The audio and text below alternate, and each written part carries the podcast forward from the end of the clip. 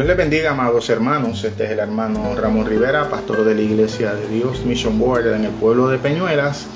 Y conmigo se encuentra mi amada pastora, la hermana. La hermana Lubelén Ortiz, Dios les bendiga en esta tarde. Amén. Y la hermana. Y vos, Misla, Dios les continúe bendiciendo. Amén. Paz para todos nosotros. Amén, gloria a Amén, Dios. amén. En este día del diálogo bíblico vamos a estar tocando unos temas muy esenciales y especiales para todos y cada uno de nosotros dentro de nuestra vida cristiana. Aquellos que tengan la oportunidad de buscar su Biblia, les voy a pedir por favor de que busquen en Filipenses 4, 6 y 7. Filipenses 4, 6 y 7. Y leo la bendita palabra de Dios en el nombre del Padre, del Hijo y del Espíritu Santo. Amén. Por nada estéis afanosos, sino sean conocidas vuestras peticiones delante de Dios en toda oración y ruego, con acción de gracia, y la paz de Dios que sobrepasa todo entendimiento, guardará vuestros corazones y vuestros pensamientos en Cristo Jesús. Señor, te alabamos, te bendecimos, te glorificamos. Te damos gracias por esta Gracias, oportunidad que nos permite, Señor, estar llevando la palabra, tu Sí, palabra, a todos los hermanos que escuchan en este diálogo bíblico del día de hoy. Bendíceles, ayúdales, fortalécelos, cuídalos, Señor. Provee para todas sus necesidades Sí, Padre, y sobre todo te pedimos, Señor, que tu Espíritu Santo los ayude a crecer en entendimiento y sabiduría. En Cristo Jesús hemos orado. Amén. Amén. Amén.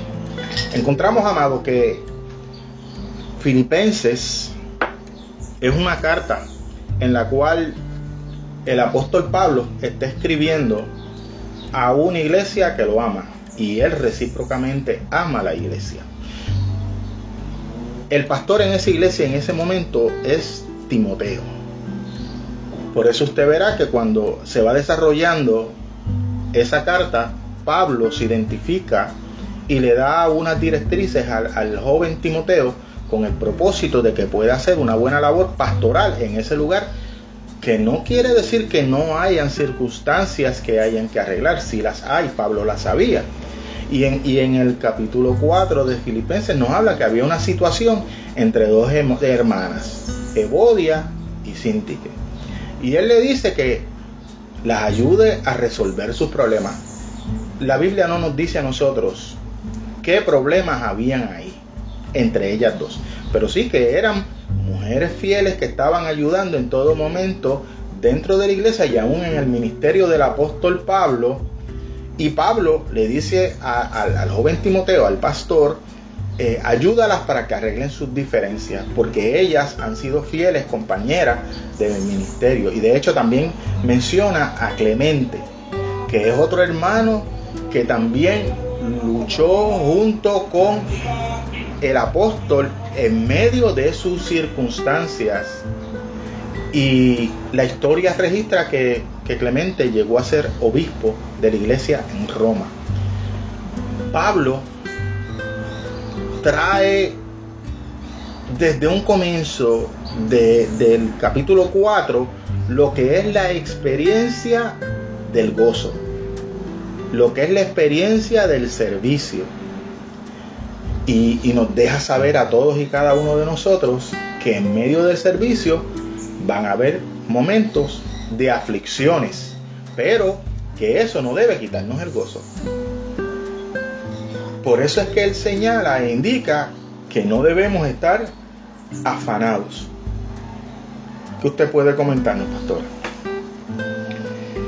Hay momentos en que es muy cierto en que la persona está muy gozosa, muy feliz, y de momento viene una situación difícil, un problema, este, y la persona tiende a desesperarse, pero eso no debe ser motivo de que nos desesperemos, de que dejemos de estar felices, contentos, porque en todo momento pues sabemos que, que Dios nos va a fortalecer y nos va a ayudar. Bendito sea el nombre del Señor y nos va a permitir pasar el momento difícil este, eh, en medio del gozo. Bendito sea el nombre del Señor, porque el Señor, el gozo del Señor es nuestro gozo también, es nuestra fortaleza en medio de todo momento. Ujú. Sí, muy ¿Y hermana Ivonne, qué nos puedes decir? que es bien importante, ¿verdad? Resaltar el hecho de que la vida del ser humano siempre está llena de afanes y de preocupaciones.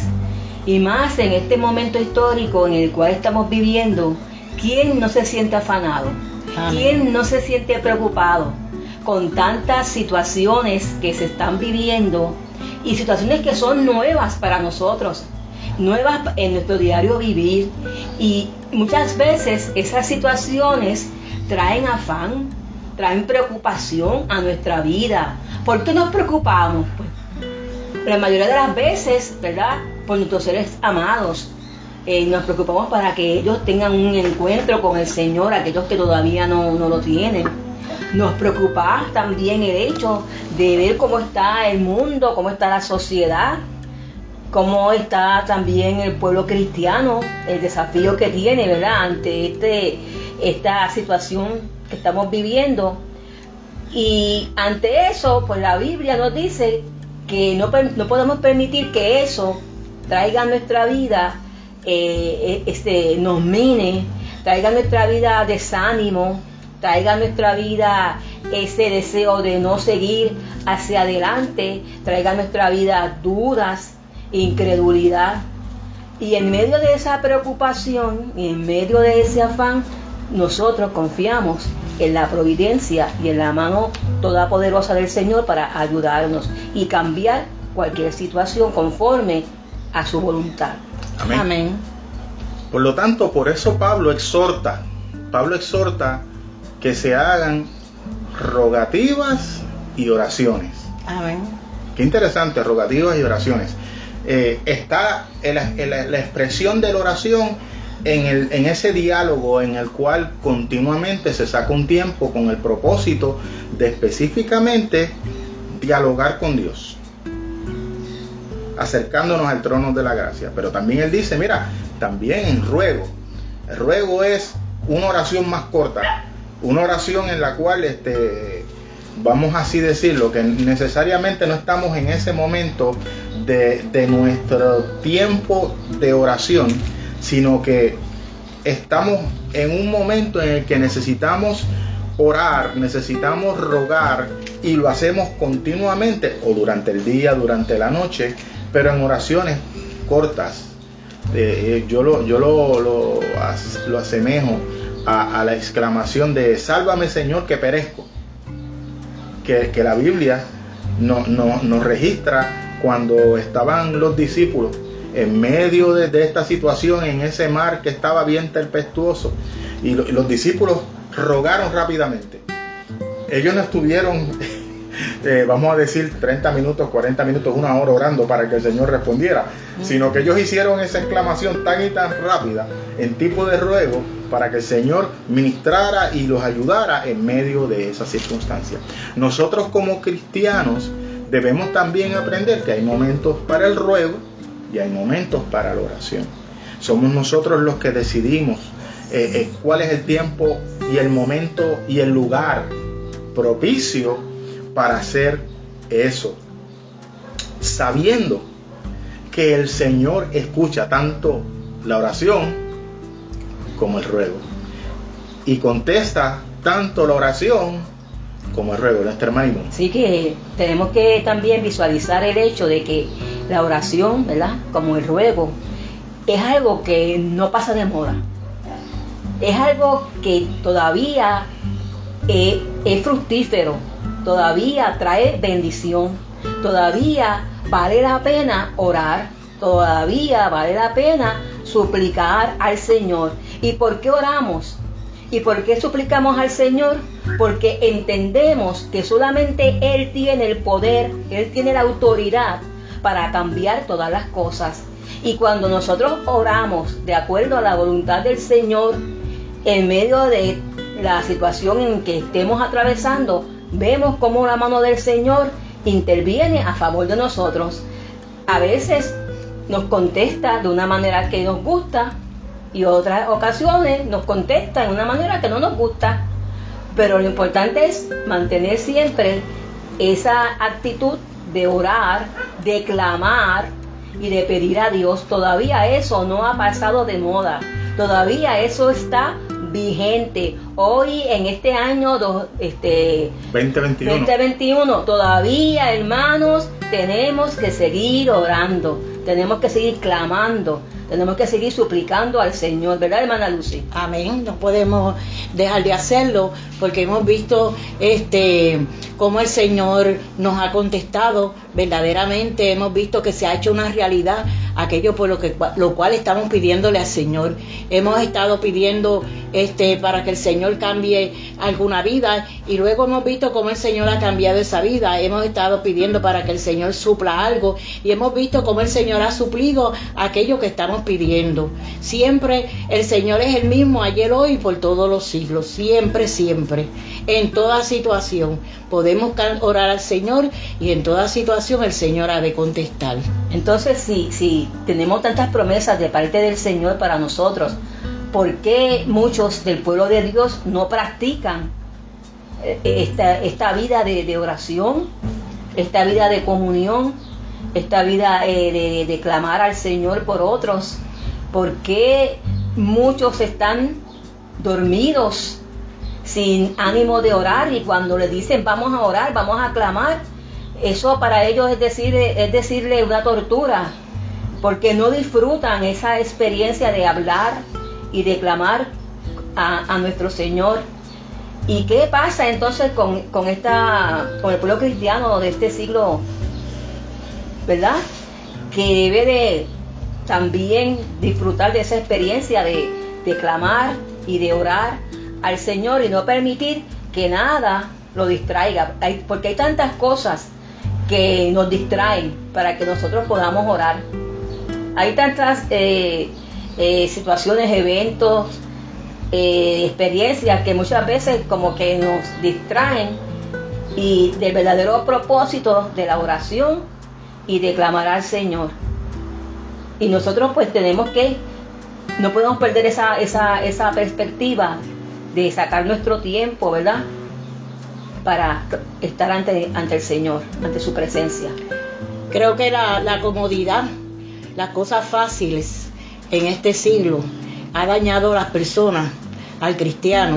Creo que también quiere este, estar en la comodidad, buscar la comodidad, que todo se le haga fácil ellos se le hace más fácil decirle a aquella persona que, busca más del Señor, que ora y ante la presencia del Señor, ellos se le hace más fácil decirle, ora por mí por este problema, ora por los problemas de mi familia, este, mira cómo están las cosas en, la, en la comunidad, yo quiero que tú me lleves en oración, pero ellos lo piden, pero no ellos no lo hacen. O sea, ellos quieren recibir bendición sin haberse, bendito sea el nombre del Señor, sacrificado tenemos que sacrificarnos para, para obtener todas las cosas, según nos sacrificamos para las cosas seculares, pues también nosotros debemos de, tener una vida este, sacrificada este, para el Señor, porque vemos en la antigüedad las personas caminaban a pie, las personas este, tenían problemas grandes, problemas grandes, a veces no tenían agua, no tenían luz, no tenían ropa, zapatos, alimentos, pero iban a la casa de Dios iban a la casa de Dios porque sabían que todas las cosas ellos las ponían en las manos del Señor y que el Señor era el que iba a resolver todas sus problemáticas. Ahora las personas quieren con su propio yo resolver todas las problemáticas y obtenerlo ellos con su propia fuerza. Han descuidado la oración, han descuidado, el ir a la casa de Dios.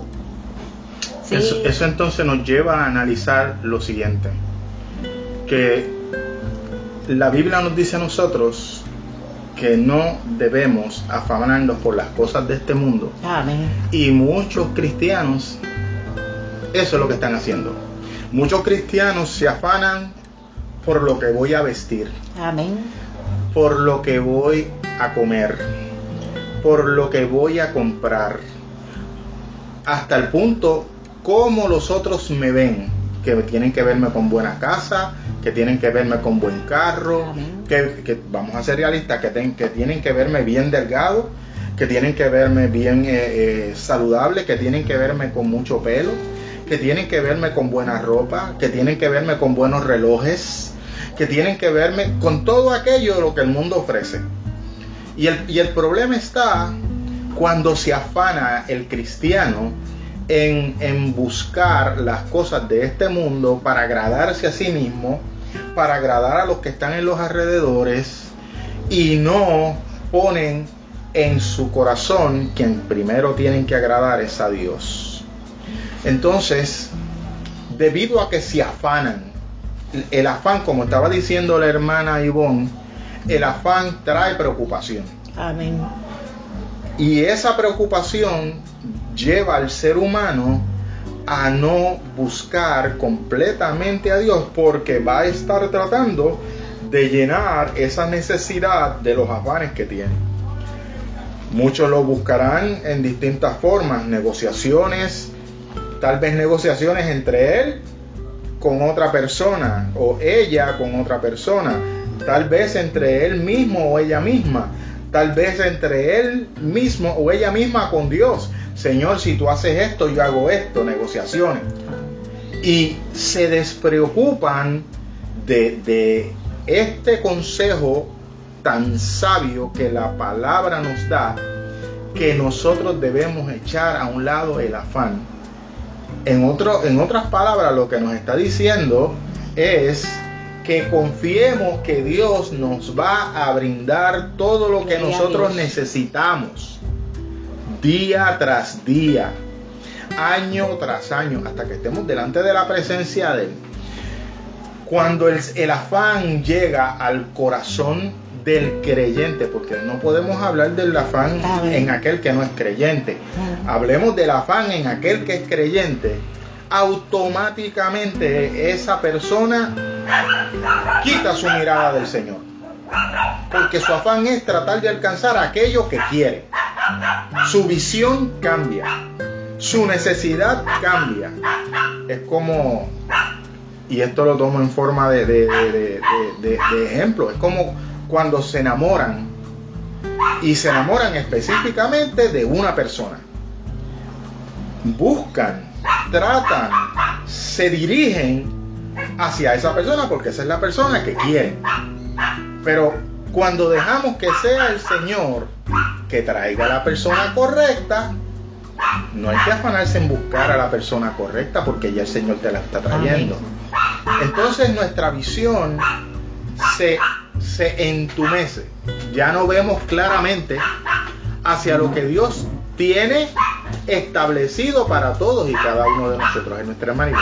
Sí, quisiera, ¿verdad?, en este momento compartir el, Evangelio de acuerdo a, San Mateo, el capítulo 6, los versos del 25 en adelante, que, ¿verdad?, guardan relación con el tema que estamos eh, tratando en este momento.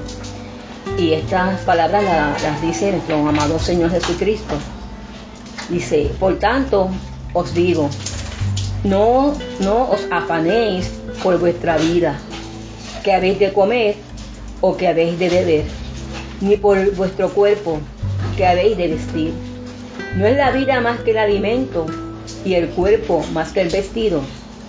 Mirad las aves del cielo, que no siembran, ni ciegan, ni recogen en graneros, y vuestro Padre Celestial las alimenta. ¿No valéis vosotros mucho más que ellas? ¿Y quién de vosotros podrá, por mucho que se afane, añadir a su estatura un codo? Y por el vestido, ¿por qué se afanan?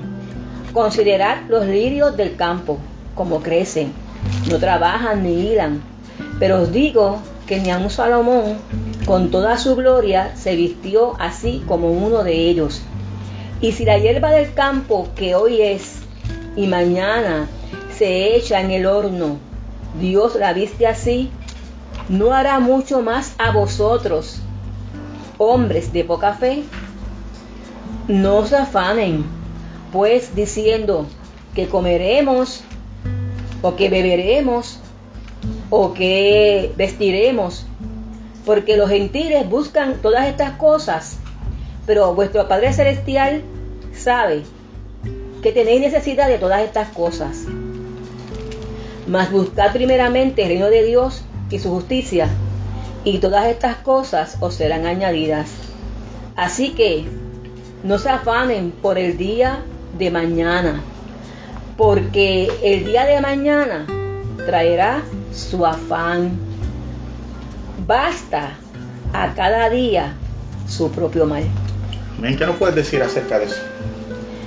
Estas palabras son unas palabras bien profundas y, bien, e, es como si nos estuviéramos estuviera hablando a, la este, actualidad. en este, exactamente. A la actualidad. En este tiempo. En Lo que se está viviendo, hoy día, con, y vamos, vamos a ser claros en cuanto a esto, y te doy la parte tan pronto. Este, ¿Por qué? Porque este afán que se está viendo es un afán que solamente se está notando aquí en Occidente. O sea, cuando digo Occidente estoy hablando de las Américas. Centro, Suramérica, el Caribe, eh, Estados, eh, el área norte, América.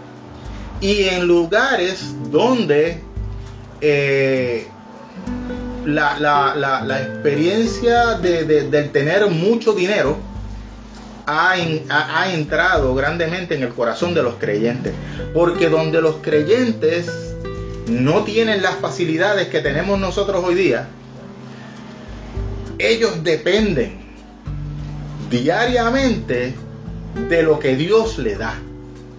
Los hermanos que están lamentablemente en necesidades en los países más pobres. Los hermanos que están en los campos de concentración los hermanos que son perseguidos, los hermanos que son expulsados de distintos países, que los hay amados, son personas que mantienen su fe en el Señor y no dejan que los afanes de este mundo tronche su visión de quien verdaderamente es Dios. Y aquí Jesús nos dice cuáles, son los afanes de este mundo.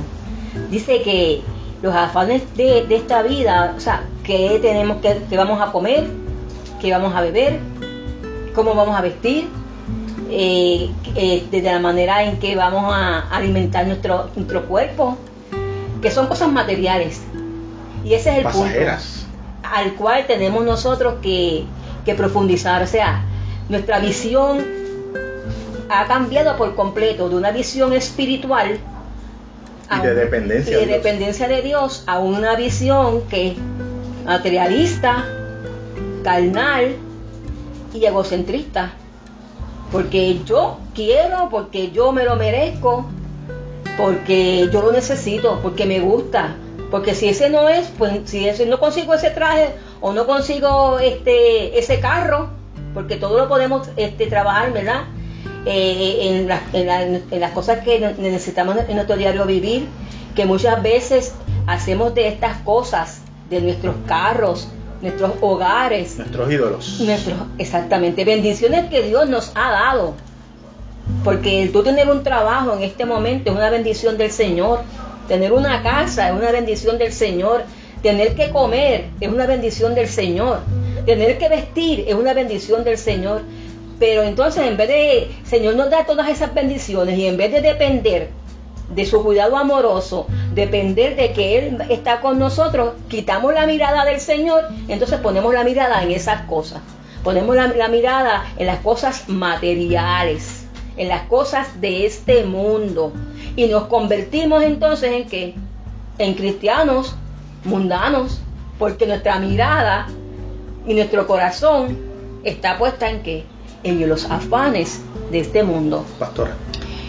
Este, conforme a lo que dijo el pastor, hay lugares que no hay no hay las cosas que nosotros tenemos y cuando ellos este tienen algo por ejemplo están celebrando una cena y el pan es muy poco de ellos comienzan a orar y de momento el Señor lo multiplica y da para todo el que está. Hemos visto testimonios, escuchado testimonios de estos lugares este, donde no hay modernismo, donde no hay mucha tecnología, donde no hay este, muchos medios de comunicación.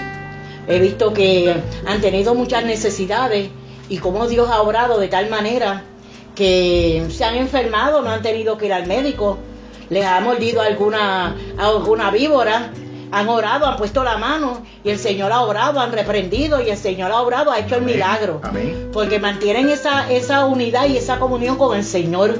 Porque ellos después que hacen todo durante el día, están ansiosos por ir ante la presencia del Señor y comenzar a orar y a rogar, están llenos de poder. Amén. Dios le da poder. En estos tiempos, vemos en los tiempos eh, de, los, de los lugares modernos, vemos que las personas han perdido el poder, han perdido el poder. Llegan un endemoniado, reprenden y los demonios no salen. Porque es que la persona ha perdido el poder. ¿Por qué pierde el poder? Porque, porque han estado este, en, eh, en cosas que no deben, buscando lo que no deben de buscar, las cosas materiales. Han estado llenando su vida en, las cosas materiales, pero su vida espiritual, han engordado su vida, su vida natural, pero su vida espiritual, ¿qué ha pasado? Endeble. Está débil. débil esa vida espiritual. No van ante la presencia del. Señor.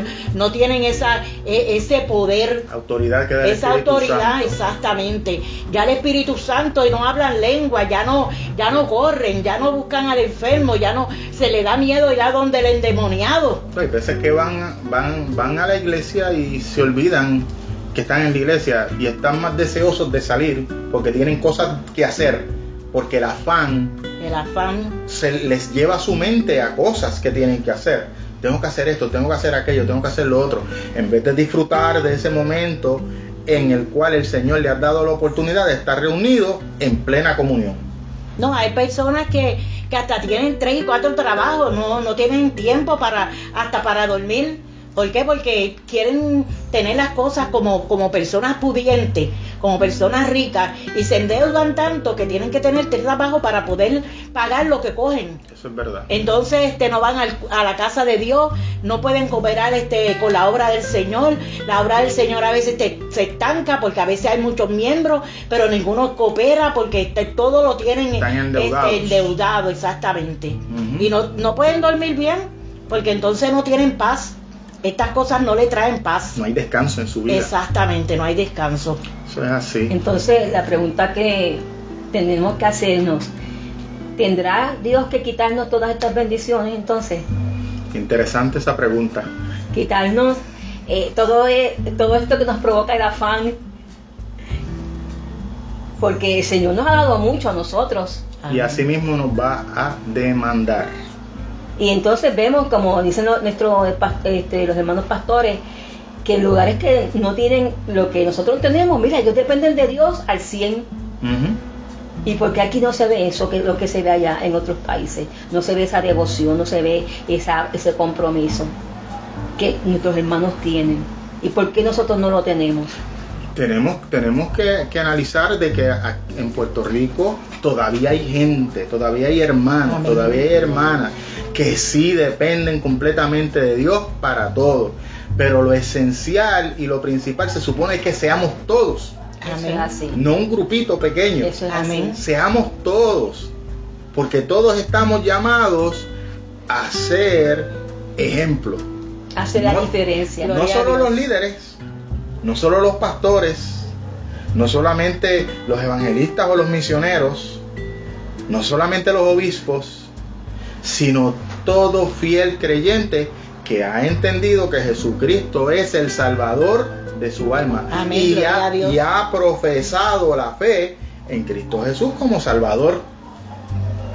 Es interesante entonces que nosotros podamos evaluar por qué tanto creyente, tantas personas, lamentablemente han caído en lo mismo que el Señor nos dijo que no cayéramos. Porque se dejaron cegar por las cosas de este mundo. Pablo, Pablo también habla de eso, ¿verdad que sí? Amén. Que no nos conformásemos a este A mundo. este mundo. Y cuando el ser humano se conforma a este mundo, lamentablemente el creyente que se conforma a este mundo, quita su mirada del Señor, quita sus esperanzas del Señor, quita su fe del Señor, porque lo que busca es aquello que puede tener rápido en este momento y ahora, que es algo transitorio, que es efímero, mas sin embargo aquello que es para la vida eterna, no le está poniendo la atención necesaria.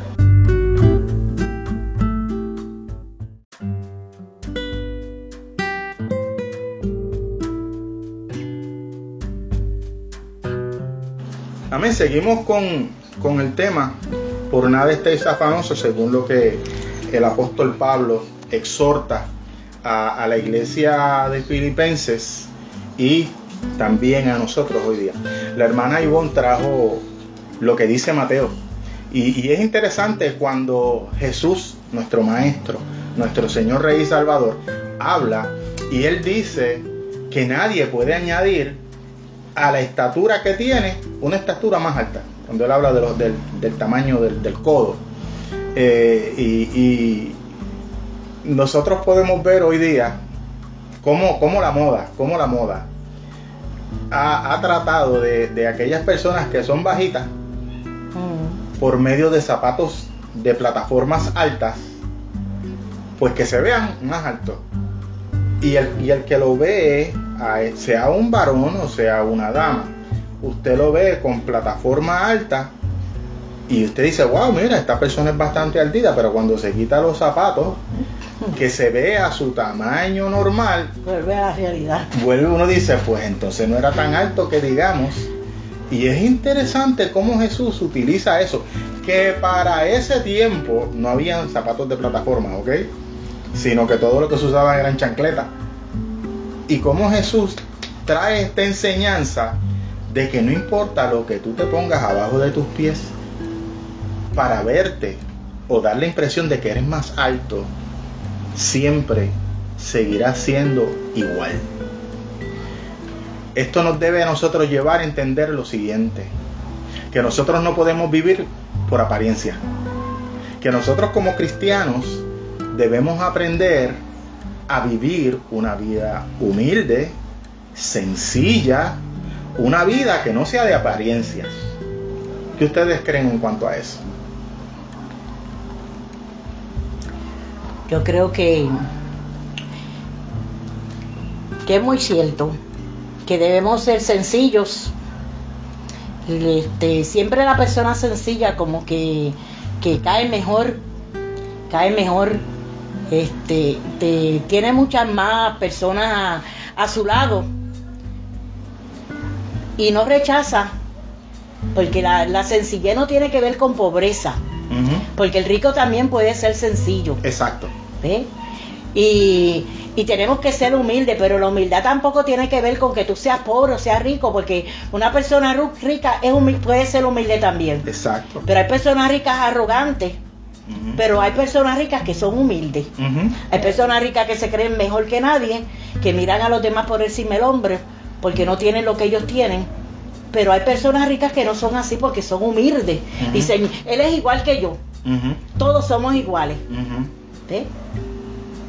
Amén, amén. Y hay, y hay, también hay pobres que se creen, que son soberbios también, que no son Amén. humildes. Amén. Eso es muy cierto. Sí, muy cierto, sí. eso es muy cierto. Hay pobres que, que ellos, como estábamos discutiendo más, mucho más adelante, que se hacen de las cosas este, afanándose. Uh -huh. Entonces, quieren ser mejores que otros uh -huh. y son pobres. Uh -huh. Porque tienen que matarse para, para obtener lo que tienen y para son pobres. No, no, no, no, tienen gozo, no tienen paz, no tienen tranquilidad, no tienen alegría. Proverbios 12:25 nos dice, el afán en el corazón de la, del hombre lo abate, mas la buena palabra lo alegra. En otras, en otras versiones dice, la congoja, pero está hablando del mismo tema, uh -huh. el afán. afán. El afán quita el gozo. Amén. Trae presión sobre la vida del ser humano, sobre la vida del creyente, porque quiere o desea alcanzar o obtener ciertas cosas que no puede, que no puede y que se le hace difícil. Y, es, y eso le, le va a dar dolor, le va a dar angustia, eso le va a dar pena, a subir la presión. Le va a subir la presión. Ansiedad. Le da ansiedad. Le da tensión. Le da, le da tensión. Y, y, y, podemos nosotros entonces evaluar que el exceso del afán puede traer una muerte prematura. Amén. Enfermedades. Porque trae Muchas enfermedades. enfermedades. Eso es así. Complicaciones. Sí. Mas sin embargo, cuando nosotros esperamos en Dios, que el Señor sea el que provea, que nosotros estamos confiando que Dios sea el que arregle las cosas, que Dios sea el que provea todo, que Dios sea el que intervenga, nosotros descansamos en esas promesas. Nosotros descansamos en esa esperanza y esa es nuestra fe de que en medio de todas las circunstancias que estemos pasando, no nos afanamos y lo dejamos todo en las manos de Dios. De hecho, cuando Pablo está escribiendo esta experiencia a los filipenses, los, distintos exégetas dicen que él estaba en una, en una cárcel y que en esa cárcel donde él se encontraba era el lugar más terrible que había. ¿Por qué? Porque el lugar de, de- de su celda era por donde, según dicen los exégetas, era por donde pasaban los acueductos. Y cuando era el tiempo de la lluvia, en invierno, ese lugar se llenaba de esa agua. Y que en, en ese lugar es que Pablo escribe esta epístola a los hermanos de Filipo. Y, nosotros podemos ver que dice, mira, estén siempre gozosos. No importa, no importa lo que estén pasando, estén siempre gozo- gozosos. No dejen de estar gozosos. En otras palabras, estén alegres. Es interesante cómo nosotros podemos ver a, a Pablo, según lo que nos dicen estos exégetas o escritores, en unas circunstancias tan difíciles, pero su gozo no disminuye. Su gozo no cambia. Su esperanza y su fe se mantiene firme. cuando nosotros nos amparamos en la palabra del Señor y en sus promesas, eso quita todo afán, porque el Señor a través de su palabra y por medio de su Espíritu Santo trae paz, trae alegría, trae esperanza, trae este, tranquilidad y podemos pasar por la situación más triste y más difícil y más oscura en nuestra vida, pero esas situaciones y no van a quitarnos eh, esa paz y ese gozo que el Señor nos da por medio de su palabra. Y nosotros, ¿verdad? Eh, tenemos que reflexionar en, esto, que no importando qué situación eh, eh, ustedes que nos están escuchando están pasando en este momento, si estás pasando por un momento difícil o si estás pasando o si estás bien, no, Eh, todo está tranquilo, todo está en paz, tanto en el momento que estemos pasando por dificultades como que estemos en paz, estamos llamados por el Señor y por su palabra a tener en nuestros corazones esa comunión y ese gozo con el Señor que se da a través de que de la lectura de la palabra, a través de la oración, a través de la comunión con el Señor y a través de, de- de la compañía del Señor en nuestras vidas. Y también de los hermanos en la fe, Exactamente. que nos acompañan a través de este proceso. Amén. Este, la vida de Pablo eh, no fue fácil, difícil, muy difícil. El testificar, el tratar de transmitirnos a nosotros este, todo lo que él sintió y que en medio de todas esas angustias vemos que él no se quejó, sino que él siguió hacia adelante, no disminuyó su fe, no disminuyó su gozo, no disminuyó su paz, sino que se, siempre estuvo preocupado por aquellos que estaban fuera. Él estaba encarcelado, pero se preocupaba por los que estaban fuera. Muy cierto. Bendito sea el nombre del Señor. Este, acogido bien a la palabra, acogido bien al Señor. Y es muy cierto lo que dice nuestra hermana Ivonne cuando va, cuando nosotros estudiamos la palabra, la palabra a nosotros nos, nos ayuda. En cierto momento yo pasé por una situ- situación muy triste, que mi hijo se cayó y estaba vomitando sangre y yo lo llevaba para, para el médico, para llevarlo al hospital Y yo decía en, el, en, medio de la, del momento difícil, que yo veía que mi esposo estaba muy angustiado, que los ojos se le pusieron muy rojos, que no sabía qué decir, estábamos de camino al hospital, mi hijo no, no, no, estaba inconsciente. Yo le decía al Señor, este, utilizando la palabra, Señor, tu palabra dice que no estemos tristes, que en ningún momento estemos tristes, que te pidamos y que todo lo que nosotros te pidamos a ti, a Dios en el nombre de Jesucristo, tú no los ibas a dar, Señor. Tú te comprometiste, Padre. Ahora, Señor mío, yo te pido en el nombre de Jesús que tú negas misericordia de mi hijo, que no le pase nada. Que ese golpe que he recibido, Señor, tú tengas misericordia de él, que él pueda despertar. Y Dios obró de manera especial, amado hermano. Porque Dios es así, es que tenemos que agarrarnos de la palabra, que es la que hace, que es la que mueve. Bendito sea el nombre del Señor. Dice Primera de Pedro 5:7 echando toda vuestra ansiedad sobre Él, porque Él tiene cuidado de vosotros. Aleluya. Qué promesa más preciosa. ¿Cómo nosotros podemos resolver las circunstancias de la ansiedad, de, de el afán del ser humano? En nosotros echando todo sobre el Señor. Sobre el Señor. Y el Señor tendrá cuidado de nosotros. No solamente de nosotros, sino de aquellos que nos están mirando. Amén. Porque, por, qué digo esto? Porque hay personas que saben que estamos pasando por momentos críticos y difíciles. Y dentro de, de sus expectativas van a decir entre ellos, Vamos a ver cómo Dios lo libra de esto. Amén. Vamos a ver cómo Dios lo saca. A mí me está que aquí se acaba la fe. Y aquí se acaba el, gloria a Dios y el aleluya. Pero la Biblia nos muestra a nosotros que el Señor tiene cuidado de todos, y cada uno de nosotros. Eso es cierto. es glorioso poder nosotros estar sentados a la diestra del Padre junto con Jesús, sabiendo que Él nos lleva de la mano. Él intercede, el Señor intercede, el Señor no quiere que nosotros estemos preocupados por cosas temporales, por cosas materiales, por cosas que van a quitar el gozo. El Señor lo que quiere y desea es que nosotros estemos en paz. Por eso el Señor dice en el Evangelio de Juan 14:27, la paz os dejo, mi paz os doy, yo no os la doy como el mundo la da, no se turbe vuestro corazón ni tenga miedo. Aleluya.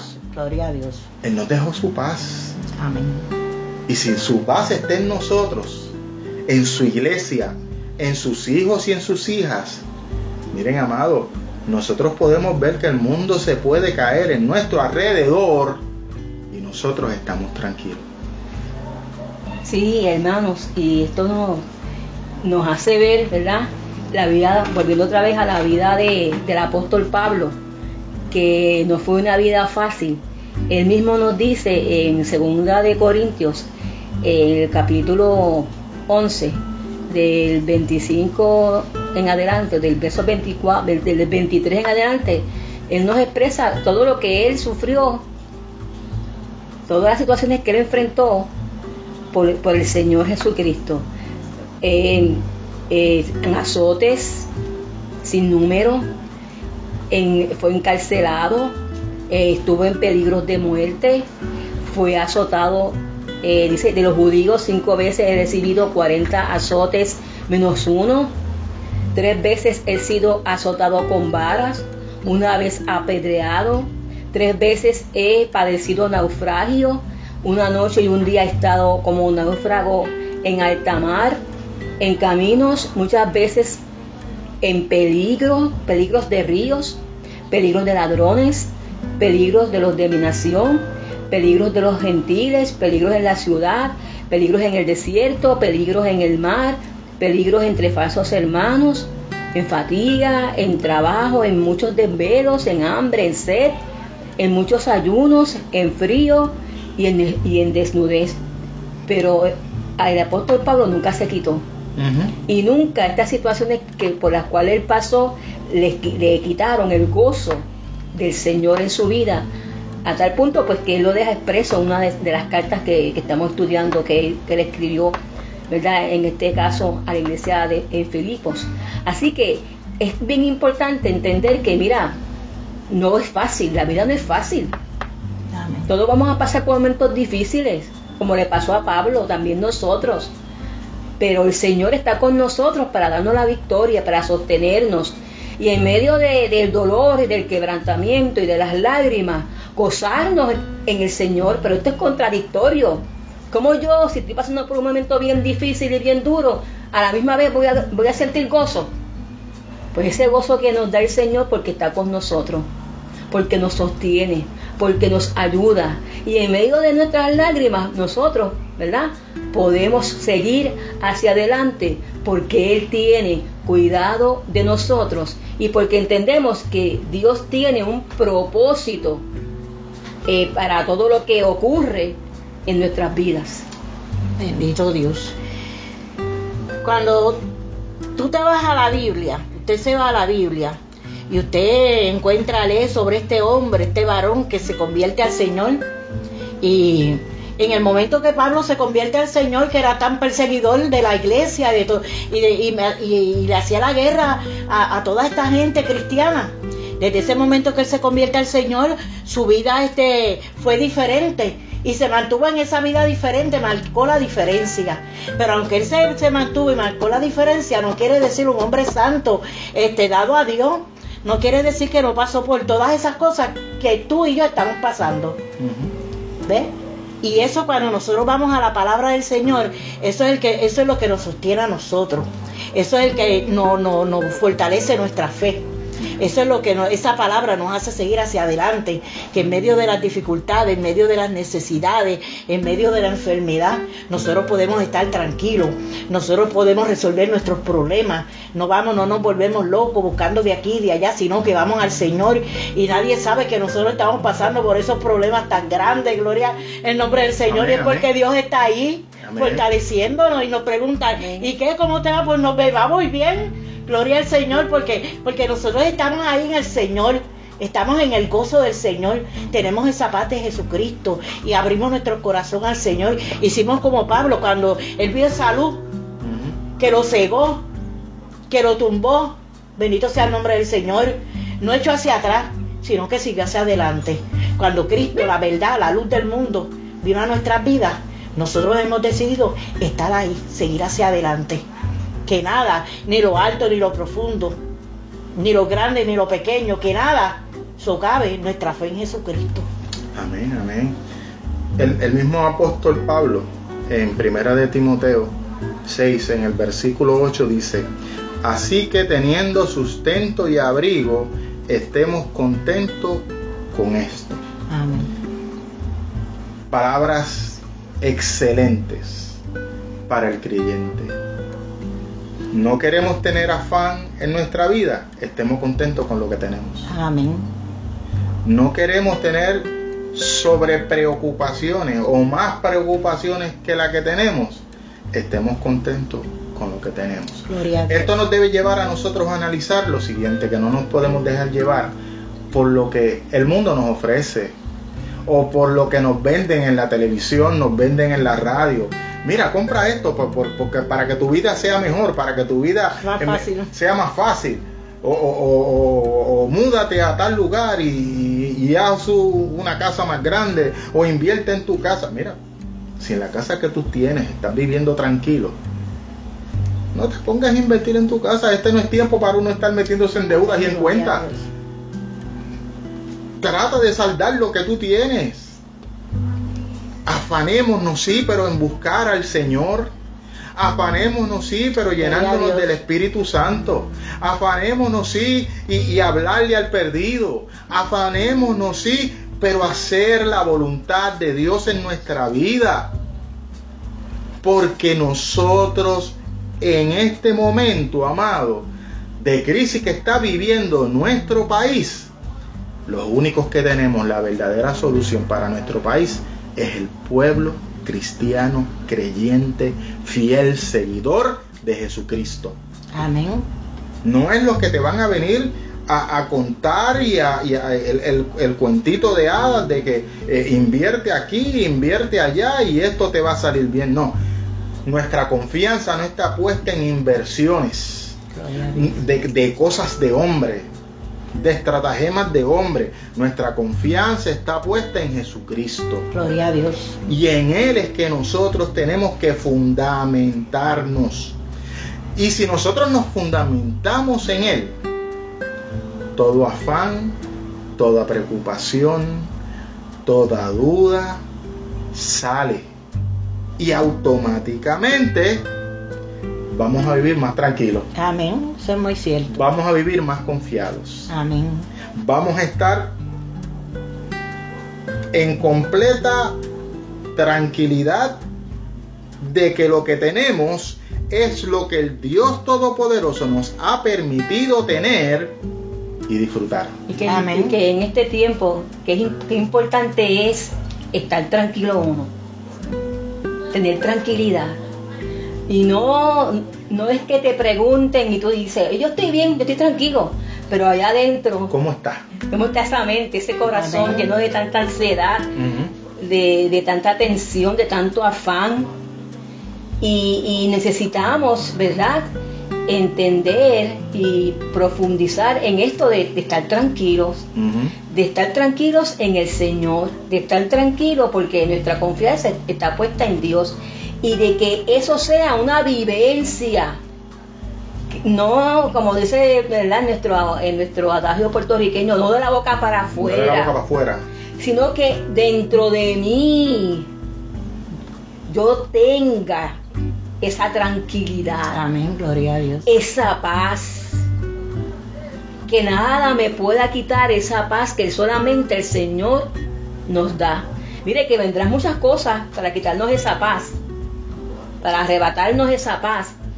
Pero si nosotros entendemos que el Señor nos, cuida, que está con nosotros, dependemos de Él, confiamos en sus promesas, confiamos en su palabra, nos refugiamos en Él, nos comprometemos con el Señor, el Señor hará grandes cosas con nosotros, con nuestras familias y con nuestra nación. Lo importante es entonces, hermanos, seguir hacia adelante, seguir eh, clamando, orando al Señor y vivir en tranquilidad y vivir en paz, contentos con todo lo que el Señor nos ha dado. Amén, amén. Dice el apóstol Pablo en 2 de Corintios 9:8. Y poderoso es Dios para hacer que abunde en vosotros toda gracia, a fin de que teniendo siempre en todas las cosas todo lo suficiente, abundéis para toda buena obra. Palabras excelentes para ir cerrando este diálogo bíblico. Cuando nosotros quitamos el afán, cuando nosotros nos dedicamos al Señor, cuando nosotros dependemos completamente de Él, todo lo demás, todo lo demás, escuche bien hermano, todo lo demás, el Señor nos los va a dar lo que necesitemos, no lo que deseemos. Amén. Que en eso, en ese otro punto que, que podemos discutirlo, tratarlo para otro día. Que no es lo mismo lo que yo deseo que lo que yo necesito. Y lo que el Señor me da. Y lo que el Señor me da. Porque Él conoce bien lo que nosotros necesitamos. necesitamos. Exactamente. Y eso es lo que Pablo está hablando aquí. Cuando Él está hablando acerca de que Él nos dará lo suficiente para que abundemos para toda buena obra. Gloria a Dios. Aleluya. Gloria a Dios. Y entonces tenemos nosotros que analizar qué buena obra Dios ha puesto en tus manos. Hermano que me escuchas, hermana que me escucha, pastor que me escucha, pastora que me escucha, miembro de iglesia que me escucha, jóvenes Iglesia de Jesucristo. Gloria a Dios. Qué buena obra Dios ha puesto en tus manos. Y, hablando de la buena obra que Dios ha puesto en tus manos, esa obra es del Señor, no es tuya. No te la dueñes. No pienses que tú eres el dueño y señor de eso, de ese ministerio, de ese talento o de ese don que Dios ha puesto en ti. Eso es del Señor para que lo desarrolles utilizándolo en medio de su pueblo, para el crecimiento de la iglesia. Por lo tanto, vamos a quitar el afán de lo que hay en este mundo.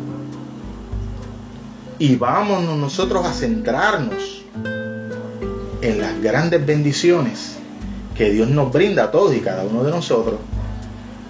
Porque el Señor utilizará a la hermana Ivonne en una cosa, a la hermana Lucy, nuestra pastora, en otra, y a este servidor en otra. Dios sabe dónde nos necesita y dónde nos pone. Y nosotros tenemos que, como parte de este sistema, engranarnos a trabajar para buena obra en el lugar donde el Señor nos pone. Y si nosotros aprendemos a trabajar para engranar como en buena obra en el lugar donde nos pone, mira, no van a haber conflictos. No va, no, va, no va a haber ese afán de que yo quiero sobresalir. No va a haber ese afán de que yo quiero ser el único que, que va a hacer esto o soy el único que puede hacer esto. No, porque esta obra es una obra congregacional. Aquí no hay llaneros solitarios. Todos somos parte del mismo cuerpo. Y como parte del mismo cuerpo, engranamos, trabajamos, levantamos el nombre de Jesucristo en alto. Y es importante que el Señor sea glorificado. Que todo lo que hagamos sea para que el Señor sea glorificado. No nosotros, sino el Señor. El Señor que se glorifique en cada cosa que nosotros hagamos.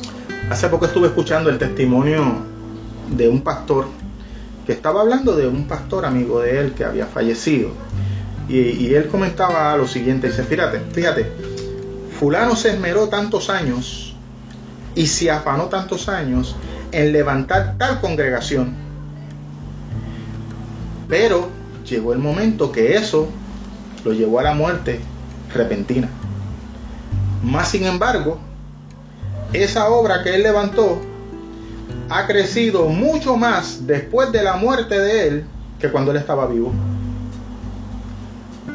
Su afán fue levantar una congregación, que se viera una iglesia que fuera grande. Mas, sin embargo, el fruto de él se vino a disfrutar después de su muerte, él no lo disfrutó. Muchos dirán, ah, qué tremendo, se dio por completo para la obra del Señor. Yo creo que no. Yo creo que él falleció antes de tiempo. Amén. Porque se dio demasiado a ese empeño de crecer, se afanó en ese empeño de crecer, crecer, crecer. Y tal vez a la fecha de hoy, si él estuviera vivo, pudiera disfrutar de ese esfuerzo que hizo durante X cantidad de tiempo. Pastor, ¿algo más que nos quiera decir? Y bueno, más Yo creo que este, para mí, que tanto las cosas seculares, materiales, como las cosas espirituales, este, están en las manos del Señor, es la obra, es nuestra obra. Y como es nuestra obra, y todo pertenece al Señor, porque no pertenece a nosotros. Las cosas materiales que yo tengo no son mías, me las ha dado el Señor, porque me ha dado la vida, la salud. Todo pertenece al Señor. Los talentos pertenecen al Señor. Este, los ministerios pertenecen al Señor sea un ministerio, este, como dicen, pequeño un ministerio grande, aunque para mí todos los ministerios yo lo, yo lo señalo de la misma manera, porque ahí está Dios, y Dios es grande y poderoso. Amén, muy Donde de acuerdo. está Dios, todo es grande y poderoso. Muy de acuerdo. Todo pertenece al Señor. Pues ¿por qué nosotros tenemos que estar con tanto afán? Tanto en las cosas espirituales como en las cosas materiales. Dejémosles todo en la mano del Señor, porque todo, y a su hora el Señor nos va a bendecir. Hermano Ivonne. que quisiera compartir el Salmo, eh, el Salmo 100, el verso 3, que dice, reconocer que Jehová es Dios, Él nos hizo y no nosotros a nosotros mismos. pueblo suyo somos y ovejas de su prado.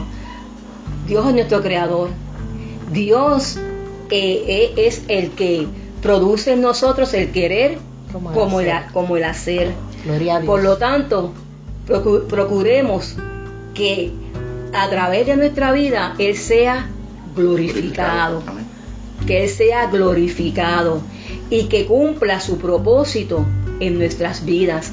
No podemos permitir que nada ni nadie desvíe el propósito que el Señor tiene para usted y para mí, porque tenemos que reconocer que sin el Señor nada somos y que Él en un momento nuestras vidas nos va a llamar a cuenta por eso que Él puso en nuestras manos. Amén. Oramos para ter- terminar este diálogo bíblico. Dios amado. Pastora, por favor, llévenos Dios y Padre Celestial, en el nombre de Jesús, Padre amado, hemos estado delante de tu presencia, Señor, en este diálogo, Padre. Para bendición, Dios mío, Señor, de todos los oyentes, Padre Santo. Permite que esta palabra cae profundamente en la vida de todo oyente, Señor. Que esta palabra, Dios mío, Señor, traiga grandes bendiciones sobre ellos, Jehová, porque es tu palabra. Gracias te damos, Señor, por esta oportunidad. En el nombre de Jesús. Amén. Amén. Dios les bendiga, amados. Se despide de ustedes el hermano Ramón Rivera, pastor de la Iglesia de Dios Mission Board Jersiba en el pueblo de Peñuelas. Y se despide de ustedes la hermana Luz de Ortiz, pastora en el Nuevo Mameyes. Y se despide de ustedes de la hermana Ivonne Miss, la pastora de la iglesia de Dios de en el pueblo de Peñuelas. Paz para todos nosotros de parte de nuestro Dios. Amén. Amén.